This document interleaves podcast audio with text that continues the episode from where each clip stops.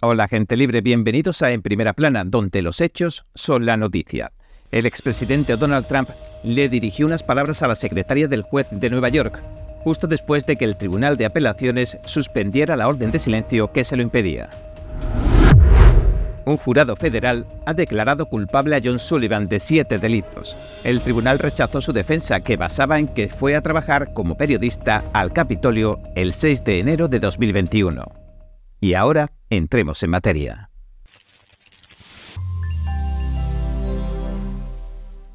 El expresidente Trump ha reaccionado rápidamente. En cuanto el Tribunal de Apelaciones levantó la orden de silencio que pesaba en su contra en el caso del fraude en Nueva York, le dirigió unas palabras a la secretaria principal del juez Arthur Goron. La calificó de parcial y aseguró que está totalmente fuera de control el presidente Trump, favorito indiscutible para la nominación presidencial republicana de 2024 según las encuestas, publicaba el mensaje en su plataforma Truth Social horas después de la suspensión de la orden de silencio. Escribió lo siguiente. Su ridícula e inconstitucional orden mordaza que no me permite defenderme ni de él ni de su políticamente sesgada y descontrolada secretaria que odia a Trump y que lo está hundiendo tanto a él como a su tribunal a nuevos niveles de bajeza. Es una vergüenza. El juez en Goron le impuso la orden al expresidente en octubre. Lo hizo después de que el señor Trump compartiera una foto de su secretaria principal en las redes sociales. Dijo, la que está llevando este caso en mi contra es Alison Grenfell, la novia del senador Schumer de la oposición, decía la publicación pidiendo que el caso se desestimara. Desde entonces el juez lo ha multado hasta en dos ocasiones por violar la orden por un total de 15.000 dólares. Además le ha advertido de que en un futuro podría afrontar consecuencias más graves como el encarcelamiento si quebranta la orden otra vez. En el caso, el juez ya ha dictaminado de motu propio, es decir, sin celebrar ningún juicio que el presidente Trump y su empresa, la organización Trump, cometieron un fraude.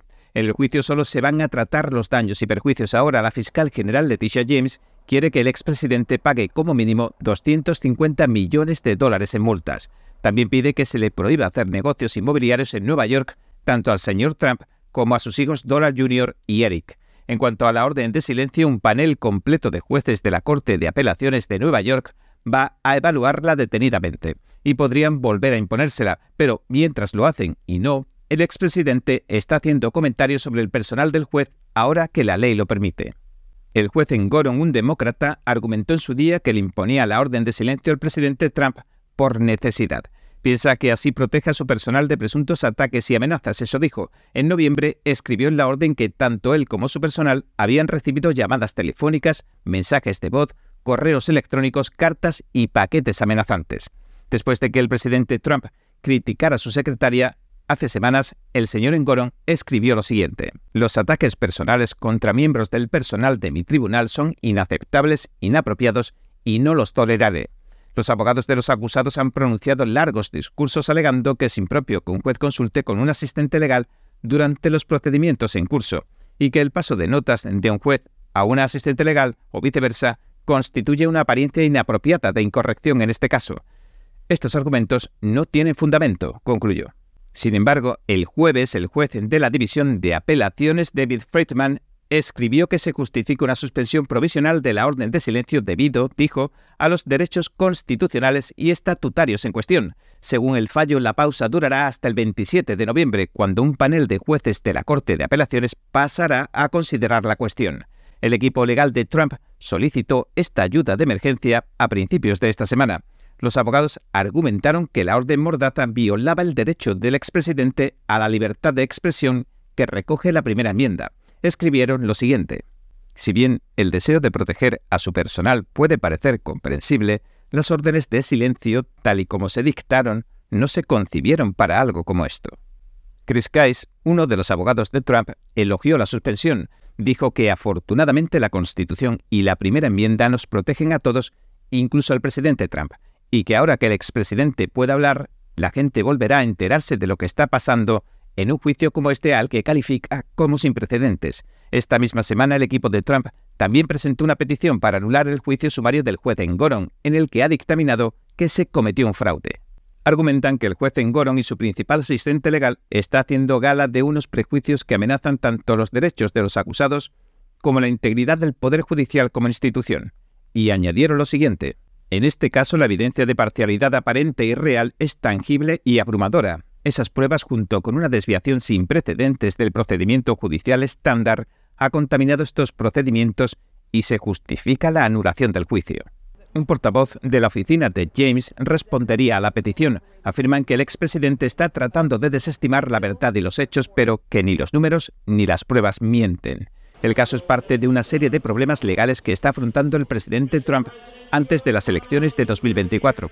No obstante, ninguno ha hecho disminuir su indiscutible ventaja sobre sus rivales republicanos, según las últimas encuestas. Lo acusan de un total de cuatro casos penales, incluidos dos relacionados con su actividad electoral posterior a las elecciones de 2020. Se ha declarado inocente de todos los cargos. Se espera que este juicio por fraude contra la organización Trump se prolongue hasta mediados de diciembre. En la demanda de la fiscal general de Nueva York, Leticia James, acusa al señor Trump de inflar su patrimonio neto hasta en 2.200 millones de dólares para conseguir mejores acuerdos con bancos y aseguradoras. El expresidente lo niega rotundamente y declara que no ha recibido ni una sola queja de prestamistas o aseguradoras en toda su vida y argumenta que en sus acuerdos hasta se incluye una cláusula que invalida absolutamente la acusación. El juez en Goron, sin embargo, ha emitido una orden para disolver algunas de las licencias comerciales del presidente Trump en el estado de Nueva York como castigo, aunque un tribunal de apelaciones ha paralizado este fallo. John Early Sullivan el antiguo provocador afiliado a Black Lives Matter que filmó el tiroteo mortal de Ashley Babbitt en el Capitolio de los Estados Unidos el 6 de enero de 2021 ha sido declarado culpable. Un jurado federal del Distrito de Columbia ha tardado menos de cuatro horas en emitir veredictos de culpabilidad por siete cargos criminales. Lo han encontrado culpable de obstrucción de un procedimiento oficial, de desorden civil, de posesión ilegal de un arma peligrosa en terrenos del Capitolio, de entrada y permanencia en un terreno restringido con un arma peligrosa, conducta desordenada con un arma mortal, conducta desordenada en un edificio del Capitolio y desfiles, manifestaciones o piquetes en un edificio del Capitolio. El juez Royce Lambert ha ordenado la detención del señor Sullivan mientras se decide la fecha de la audiencia para sentenciarlo en firme. Antes de los veredictos, el señor Sullivan, de 29 años de Utah, estaba en libertad bajo palabra. Los jurados rechazaron su defensa, ya que Decía que era un periodista que quería simplemente documentar un día histórico aquel 6 de enero. Argumentó en su defensa que se comportó de forma provocativa e incitadora para que nadie pudiera imaginar que había pertenecido a Black Lives Matter y Antifa y convertirse en un blanco fácil. En una entrevista de enero de 2022 con el Epoch Times, reflejó la misma postura de su defensa. Dijo lo siguiente. Hubiera dicho cualquier cosa para protegerme de una multitud de partidarios de Trump, supremacistas blancos y terroristas. No voy a dejar que una turba de idiotas furiosos me linchen mi negro. Y aquí con un improperio dijo trasero. Valiéndose de una gran cantidad de evidencia en vídeo, los fiscales federales pintaron a Sullivan como alguien dedicado a sembrar el caos. Incitó a los manifestantes para que se amotinaran violentamente con todo tipo de frases malsonantes. El caso ha sido único porque se trata de alguien muy diferente a la mayoría de los acusados del 6 de enero, un hombre con un historial de política de izquierda, influenciado en gran medida por la muerte bajo custodia policial de George Floyd en Minneapolis en mayo de 2020. Sullivan ha estado afiliado a Black Lives Matter y Antifa, aunque algunos líderes de esos movimientos lo acabaron repudiando. Él dice que se considera más un activista por los derechos civiles que el miembro de ningún grupo. El señor Sullivan se hizo popular por el vídeo que tomó los terrenos del Capitolio. En el vídeo también se veía cómo abrieron fuego contra la veterana de la Fuerza Aérea Ashley Babbitt en el pasillo de entrada al vestíbulo del presidente. Su vídeo, de hecho, se ha usado en el procesamiento de muchos casos penales del 6 de enero. Si bien el vídeo de la señora Babbitt cayendo al suelo después de recibir el disparo del teniente de la policía del Capitolio, Michael Bird, se ha visto en todo el mundo, no se mostró al jurado en su propio juicio. El señor Sullivan Llegó al atestado pasillo de entrada al vestíbulo del presidente poco después de las dos y media de la tarde y dijo, déjenme pasar que tengo un cuchillo. Así pudo abrirse paso entre la multitud y asegurarse un lugar en primera línea del frente. Sullivan entonces filmó al violento alborotador Zachary Alam golpeando las puertas del vestíbulo y luego usando un casco antidisturbios negro para romper el vidrio. También captó como la señora Babbitt le gritaba a la policía del Capitolio que pidiera refuerzos porque la situación empeoraba. El señor Sullivan fue el primero en gritar que el teniente Bird apuntaba con un arma a las puertas del vestíbulo, aunque al parecer nadie lo escuchó. Justo antes del tiroteo, Sullivan trató de convencer a los policías del Capitolio de que abandonaran su puesto en la puerta, lo que hicieron poco tiempo después. Tan pronto como se alejaban, el señor Sullivan arengó a la multitud para que entrara como fuera al vestíbulo. Los vídeos del señor Sullivan, que se subieron a YouTube, se usaron como pruebas potentes en su contra durante el juicio. El vídeo de una hora y doce minutos que se ha usado como evidencia en varios juicios del 6 de enero documenta la caminata del señor Sullivan. Fue andando desde el monumento a Washington hasta el Capitolio, mientras tanto el cineasta Jade Sacker lo grababa para hacer también un documental. En cierto momento Sullivan se preguntó en voz alta qué pasaría si la multitud supiera de su historial con Antifa y Black Lives Matter. Dijo que podría darse por muerto si la gente se enteraba. Cuando se acercaban al Capitolio, Sullivan pareció emocionarse al descubrir que la policía disparaba proyectiles y gases lacrimógenos contra la multitud. El señor Sullivan sorprendió a varios transeúntes cuando sacó un megáfono negro y gritó Estamos a punto de quemar todo esto, pero con un improperio. Sullivan grabó a la multitud traspasando una línea policial y luego otra, y como subía las escaleras del noroeste cuando llegaron a la terraza superior, mientras observaba cómo las multitudes se dirigían hacia el Capitolio, dijo que esto era una revolución. Luego el señor Sullivan avanzó con la multitud hacia la puerta del ala del Senado, donde trepó por una ventana rota y entró en el Capitolio. Mientras avanzaba, capturó vídeos aleatorios de figuras ahora familiares del 6 de enero, como los Proud Boys, Dominic Pesola y Christopher Worrell, el chamán de Quanon, un provocador violento y aún no identificado vestido de rojo con gafas rojas, y algunos alborotadores que rociaban a la policía con gel de pimienta y derribaban barricadas. Con frecuencia se escucha al señor Sullivan en sus vídeos diciéndole a la gente que está en el Capitolio para documentar los eventos como un periodista.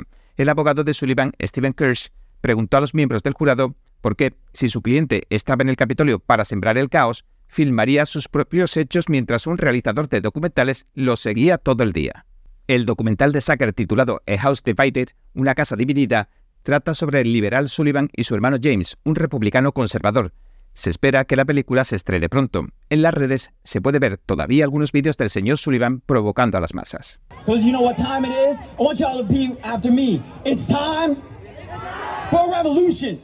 Ha llegado el momento de la revolución, dice el señor Sullivan en Utah después de asegurar que iban a sacar al entonces presidente Trump de la Casa Blanca.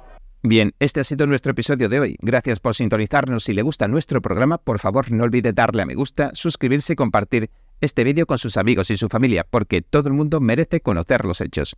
Una vez más, gracias por ver en primera plana. Nos vemos mañana. Cada minuto que pasa, el mundo está cambiando vertiginosamente. NTD Noticias le trae información objetiva, veraz y sin agendas ocultas. Infórmese de los acontecimientos que impactan a Estados Unidos, Latinoamérica y el mundo, con los mejores análisis de expertos e informes especiales.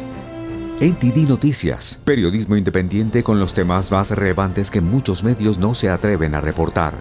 Síganos en Epoch TV y el canal NTD en español, en YouMaker